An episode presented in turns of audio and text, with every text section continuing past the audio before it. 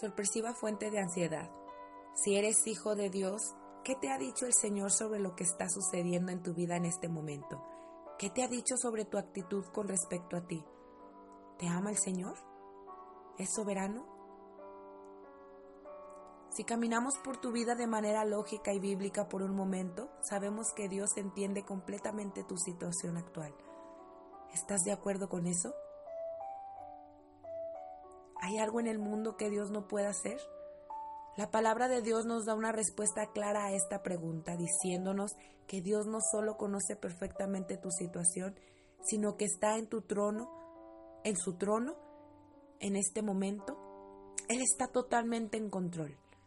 Por lo tanto, si estás de acuerdo en que Él lo sabe todo y que tiene todo el poder, eso no necesariamente te mantendría a salvo a menos que Él realmente te ame y se preocupe por ti.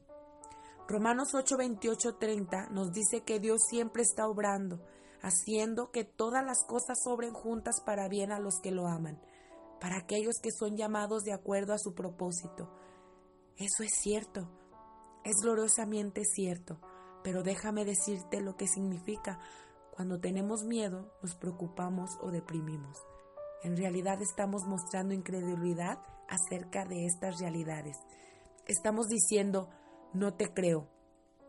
Cuando me preocupo o creo que no sabe que tiene preocupado a mi corazón, o considero que no tiene control sobre lo que me preocupa, o me parece que no le importo. De hecho, ya sea que lo reconozcamos o no, nuestros corazones ansiosos dicen, Dios, confío en mí más de lo que confío en ti conmigo. Confío en que me cuidaré mejor de lo que confío en que tú me cuidas. Déjeme explicarle esto.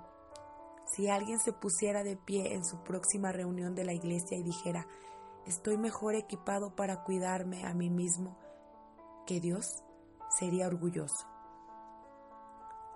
Cuando estamos llenos de preocupaciones, lo que estamos lidiando en realidad es un problema de orgullo.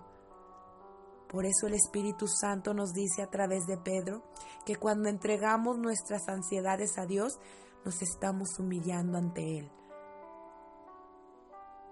Hasta que dejemos de pensar que Él realmente no sabe, o que realmente no tiene el control, o que realmente no le importa, hasta que nuestros corazones cambien y dejemos de lado nuestro orgullo, en realidad nos distanciamos de la ayuda de Dios.